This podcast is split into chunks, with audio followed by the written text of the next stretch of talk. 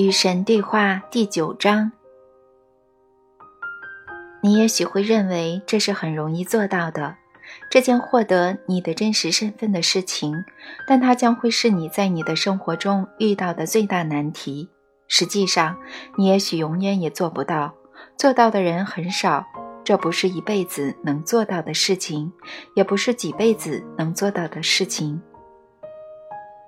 那为什么要我们去尝试呢？为什么要我们过这种没有尽头的苦日子呢？谁需要它啊？既然生活无非是一次不会产生特殊后果的无意义练习，一场你无论怎么玩也不可能输的游戏，一个令所有人最终都达到相同终点的过程，那你为什么不只是让我们快乐地享受这种生活就好了呢？你说没有地狱。也没有惩罚，不可能会输。那你为什么要我们先不断的尝试，然后才能够赢呢？既然你说我们努力要去的地方是那么难以抵达，那为什么还要让我们去呢？为什么不让我们抛开所有这些有关神和获得你真实身份的事物，轻松自在地享受我们的美好时光就好了呢？我的孩子。看来你真的很沮丧。是啊，我厌倦了不停的尝试、尝试、尝试，得到的却是你来到这里告诉我这件事非常困难，一百万个人中只有一个能完成。嗯，我能理解你的心情，让我来看看能否帮上你的忙。首先，我想指出的是，你已经享受过你的美好时光了。你认为这是你第一次想要这么做吗？我不知道。难道你不觉得你从前有过美好的时光吗？有过几次吧。嗯，你确实有过，有过许多次。多少次？许许多多次。这句话是在鼓励我吗？他是在启发你。怎么会呢？首先，它能打消你的忧虑，它带来了你刚才提到的不可能失败的因素，它让你相信生活的意图并非要令你失败。你想要和需要多少机会，就能得到多少机会。你可以反反复复地享受美好的时光。如果你确实迈出了下一步，如果你进化到下一个层面，那是因为你想要那么做，而不是因为你必须那么做。没有什么事情是你必须做的。如果你享受这个层面的生活，如果你觉得这对你来讲已经是归宿，你可以再三再四地拥有这种经验。实际上，你确实反复地拥有这种经验，原因正是你享受目前的生活，你爱着如戏的生活，你爱着苦痛的生活，你爱这种对神一无所知的生活，所以你才会过着这样的日子。你是在跟我开玩笑吗？我会跟你开这种玩笑吗？我不知道，我不知道神会开哪种玩笑。我不会开这种玩笑。这个话题太接近真相，太接近终极的认识。我从来不拿生活何以如此来开玩笑。关于这个话题，已经有太多的人说法，让你摸不着头脑。我来这里的用意，并非让你变得更加糊涂。我来这里是为了让你变得清醒。那么，请让我变得清醒吧。你是说这种生活是我自己想要过的吗？当然了，是的。这样的生活是我选择的。是的。我曾经多次做出这个选择，许多次。到底多少次啊？你又来了，你想要准确的数字吗？给个大概的估计就好了。我想知道是几百次还是几十次？几百次，几百次。我已经活过几百辈子。是的，我走过的路有这么远啦？确实是挺远的。哦，你没骗我吧？绝对没有。在前世的生活里，你还杀过人呢。那有什么错呢？你自己也说过，有时候需要战争才能终结邪恶。我们必须再来谈谈那个话题，因为我们能看到那句话正在被使用和误用，正如你目前所做的，与解释各种事情或者为各种疯狂的举动找借口。根据我见证你们人类设计出来的最高标准，杀戮绝不能被当成表达愤怒、清除敌对、纠正错误或者惩罚罪人的合理手段。有时候需要战争才能终结邪恶，那句话是真的，因为你们使它成为一句真话。在创造自我的过程中，你们确凿地认为对所有人类生命的尊敬是，也必须是。崇高价值观的核心要素之一，我很高兴你们做出这样的决定，因为我创造的生命并不是用来毁灭的。正是这种对生命的尊敬，使得你们有时候需要战争，因为正是通过打击迫在眉睫的邪恶战争，正是通过保卫命悬一线的别人的战役，你们才能够证明你们的身份，在最高的道德法则之下。你们有权利，实际上，在那个法则之下，你们有义务去制止别人或你自己受到的攻击。这并不意味着杀戮是惩罚、报复或者解决那些鸡毛蒜皮的纠纷的合理手段。在你的前生，你曾在决斗中杀了人，为的是争夺某个女人的情感，而且苍天在上，你还说这是为了保护你的荣誉。可这其实让你失去了所有的荣誉。用致命的武力来解决纠纷是很荒唐的。时至今日，仍有许多人动用武力、致人死命的武力来解决荒唐的纠纷。有些道貌岸然的人甚至还以神的名义进行杀戮，而那是对神最大的亵渎，因为那与你们的真实身份并不相符。哦。那杀人确实错了。让我们先来谈谈对与错的问题。任何事情都没有错，错是相对的词汇，支撑他们所谓的对的反面。然而，对是什么呢？你真的能够客观地做出决定吗？对与错，不就是你根据你对各种事情或情况的决定而叠加在他们之上的描述吗？请你告诉我，你做出决定的基础是什么呢？你自己的经验吗？不是的，在绝大多数情况下，你选择接受的是别人的决定。你认为那些出生比你早的人也许了解的比你多。在日常生活中，你很少根据你的理解亲自做出对与错的决定。遇到重大问题情况尤其如此，问题越重大。你就越不可能聆听你自己的经验，你就越容易将别人的决定据为己有。所以，你们彻底的不再操心你们生活的某些领域，以及某些由人类经验而引发的问题。这些领域和问题通常包括各种对你的灵魂而言至关重要的话题：神的本质、真正的道德本质、终其实在的问题。各种围绕战争、医疗、堕胎、安乐死而展开的生死议题，整个个人价值观、价值结构和价值判断的实质，这些大多被你置之不理，分派给其他人。你并不想对他们做出你自己的决定。有其他人做出决定了，我听他们的，我听他们的。你大声说，让其他人告诉我什么是对，什么是错就好了。顺便告诉你吧，这就是人类的宗教十分流行的原因。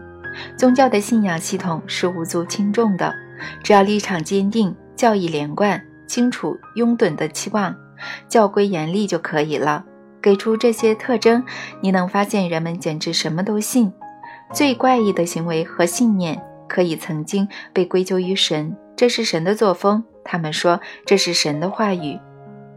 有些人将会接受这种说法，兴高采烈的，因为你知道的，这消除了他们亲自思考的负担。现在我们可以来谈杀戮了。杀戮能够有正当的理由吗？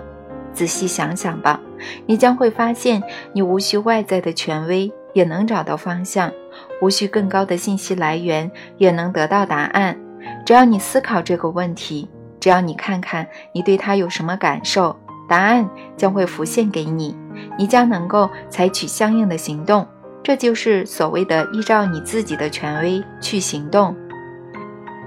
正是当依照别人的权威去行动时，你才会给自己找麻烦。嗯，宗教应该利用杀戮来加强他们的神学戒律吗？社会应该利用杀戮来对付那些违反行为规范的人吗？杀戮是合适的补救措施、灵性劝说工具或社会问题对策吗？如果有人要杀你，你可以杀他吗？你会用致命的武力来拯救你的爱人吗？或是来拯救某个陌生人呢？如果有人丧心病狂，你不杀他，他就要杀你，那么杀戮是合理的防卫手段吗？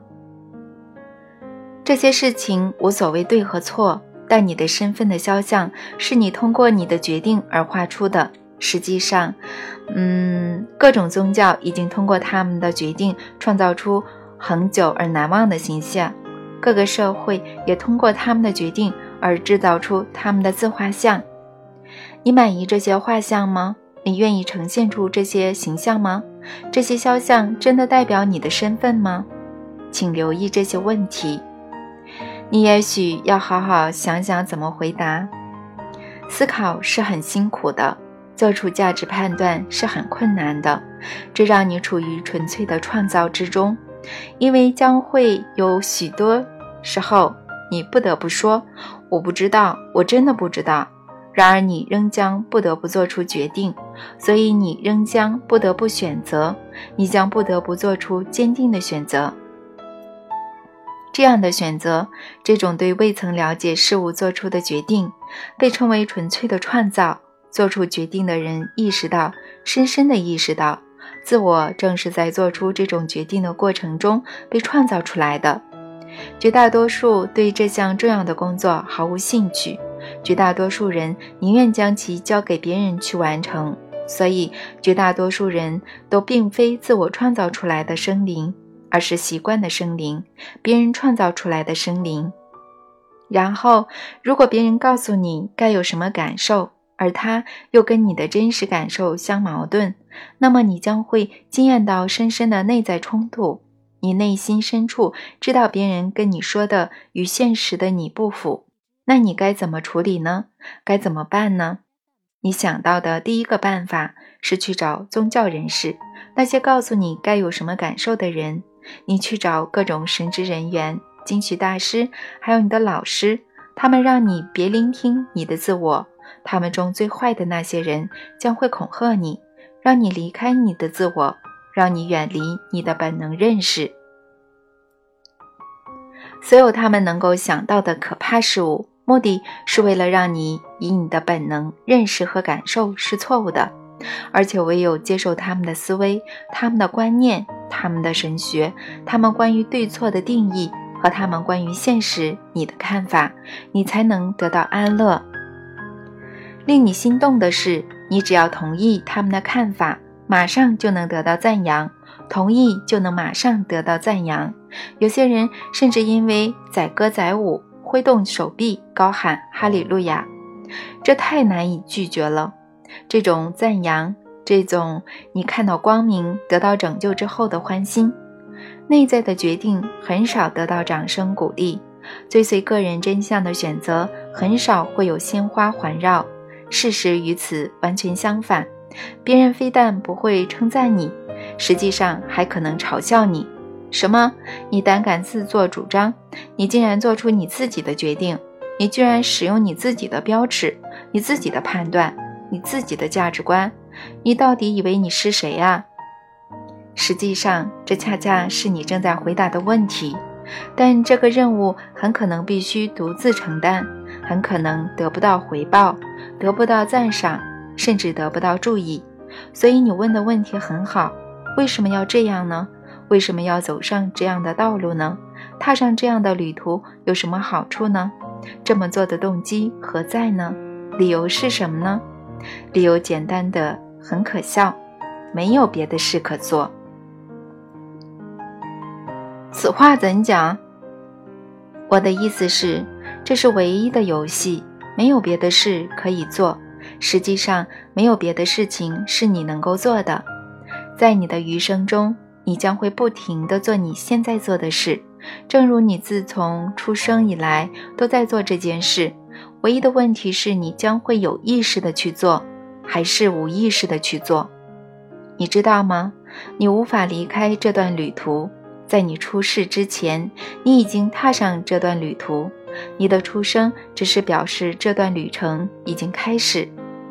所以问题不在于为什么要走上这样的道路呢？你已经走上，你从你的心跳第一下的时候就走上了。问题是，我愿意有意识的走这条路，还是无意识的呢？清醒的或者糊涂的？我要成为我的经验的前因，还是成为它的后果呢？在你这辈子的绝大多数时间里，你生活在你的经验后果中。现在，你受到邀请，可以成为你经验的前因，那就是有意识的生活，那就是所谓的清醒的行走。正如我说过的，你们之中许多人已经走过很远的路，你们取得的进展不算小，所以你们不应该觉得你们活了这么多辈子只来到这里。你们当中有些已经是高度进化的生灵，有非常清晰的自我感觉。你们知道你们的现实身份，也知道你们的理想身份。此外，你们还知道那条从现实通往理想的道路。那是个伟大的符号，那是个清晰的标志。标志着什么呢？标志着你们已经没有多少辈子可活。那是好事吗？对于现在的你来说，是的，它是好事，因为你说它是好事。不久之前，你还只想停留在现在的生活里，如今你只想离开，这是非常好的标志。不久之前，你常常杀生。虫子、花草、树木、动物、人，如今你不会平白无故的去滥杀无辜，这是非常好的标志。不久之前，你茫然的度日，仿佛你的生活没有目标。如今，你认识到生活确实没有目标，除非你给他一个，这是非常好的标志。不久之前，你祈求宇宙带给你真相，如今你告诉宇宙你的真相。这是非常好的标志。不久之前，你追名逐利，如今你追求单纯而美好的成为你的自我，这是非常好的标志。而且不久之前你怕我，如今你爱我，爱的称我为你的等辈，所有这些都是非常非常好的标志。哇塞，你让我心情大好啊！你的心情应该大好才对。说话用上“哇塞”的人，心情是不可能糟糕的。你真的很幽默啊！幽默是我发明的。是的，你已经说过了。好吧，那么继续生活的理由是没有别的事情可做。人世间的情况就是如此。准确无误。那么我能问你吗？这条路？会更容易走吗，我亲爱的朋友啊，比你三辈子之前容易多了，连我都说不出来容易多少。是的，是的，它会变得更容易走。这么说吧，你忆起的越多，你能够经验的就越多，你所认识的也就越多，而你认识的越多，你忆起的就越多，这是个循环。所以，是的，这条路会变得更容易走。更好走，甚至给你带来更多的乐趣。但别忘了，这段旅途绝不是艰苦的跋涉。我说的是，你一直爱它的全部，每分每秒你都爱。啊，太美妙了！这种叫做生活的东西，它是一段美妙的经验，对吧？嗯，我猜应该是吧。你猜？我还能让它变得更美妙吗？难道我没有允许你去经验一切吗？比如说泪水、欢乐、痛苦、高兴、欣喜、压抑、胜利、失败、和平局，你还想要什么呢？也许痛苦可以少一点。如果你的痛苦减少，而智慧没有增长，那么你将会达不到你目标，你将无法经验到无限的欢乐。那正是我的本质。耐心点吧，你正在获得智慧。如今你无需付出痛苦，也能获得欢乐越来越多，这也是个非常好的标志。你正在学习一起如何没有痛苦的去爱，没有痛苦的去松手，没有痛苦的去创造，甚至没有痛苦的去哭泣。是的，你甚至还会没有痛苦的去痛苦。不知道你是否听懂我的话呢？我想我懂了。现在我甚至更懂得欣赏我自己的戏剧人生了。我能够冷眼旁观，看着那些场景上演，甚至可以边看边笑。确实如此，你不认为这就是成长吗？我想我是这么认为的。那么继续成长吧，我的孩子，继续变化，继续确定你接下来最理想的身份是什么。加油！加油！这是我们你和我为之奋斗的神的工作，所以请加油。